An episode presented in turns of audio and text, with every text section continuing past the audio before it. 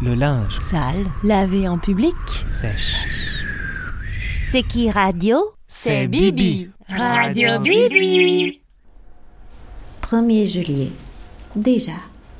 Dixième épisode de Radio Bibi. Seulement le dixième. Toutefois, il est grand temps d'ouvrir la Radio Bibi aux 80. Puisqu'il n'est pas question d'en faire un truc fermé où on rôde autour de notre relation mère, fille, fils, sœur, frère.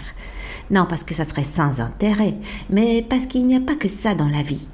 Dans nos vies, respectives ou communes, il y a tant d'autres choses. Et c'est pour ça que Radio Bibi s'intitule Bibi. Parce que Bibi, ça veut dire moi, comme dans C'est qui qui se la coule douce C'est Bibi. Mais est aussi un radical, une racine donc, pour des menues choses comme babiole ou bibelot ou rabiboché.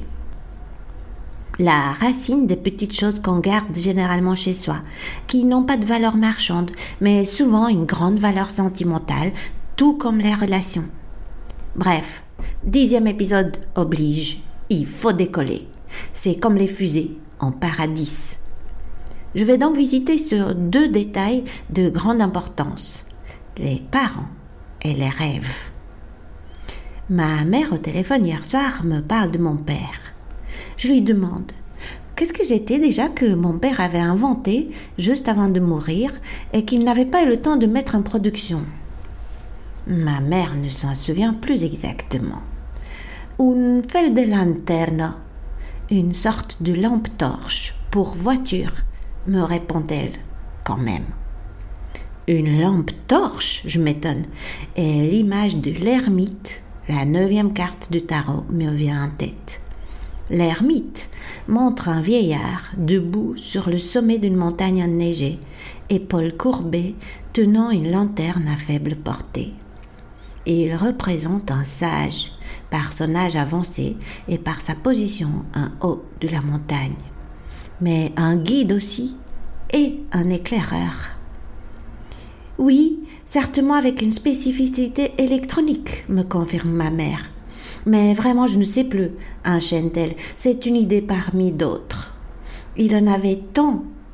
Des idées nuducalips, dit-elle en roumain. D'idées, il ne portait pas le manque. Je rigole. Ma mère me demande pourquoi. Je m'amuse de notre langue. Le manque est un vide en général, mais dans cette expression, on doit le porter. C'est du lourd. Nous, du chalips dénimique. Il ne portait le manque de rien.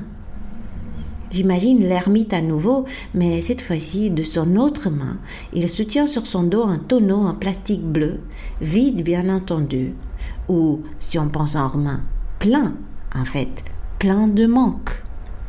Je me demande pourquoi ce tonneau bleu en particulier. Puis je sais. J hier soir avait transvasé deux tonneaux exactement comme celui-là.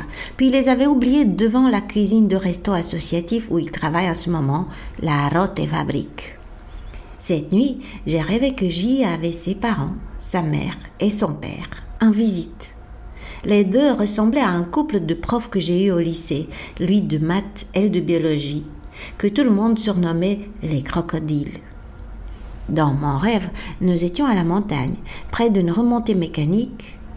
J et ses parents, alias mes profs, étaient assis dans une des télécabines blanches et papotaient heureux de leur retrouvaille, tandis que moi, dehors, en contrebas, j'attendais J impatiemment, tout en m'agaçant moi-même de mon impatience. Je ne voulais surtout pas que les portes de la télécabine se referment et qu'il monte avec ses parents jusqu'au sommet, ou jusqu'au sommet de la montagne enneigée où se trouve l'ermite avec la lanterne de mon père et le tonneau plein de manque.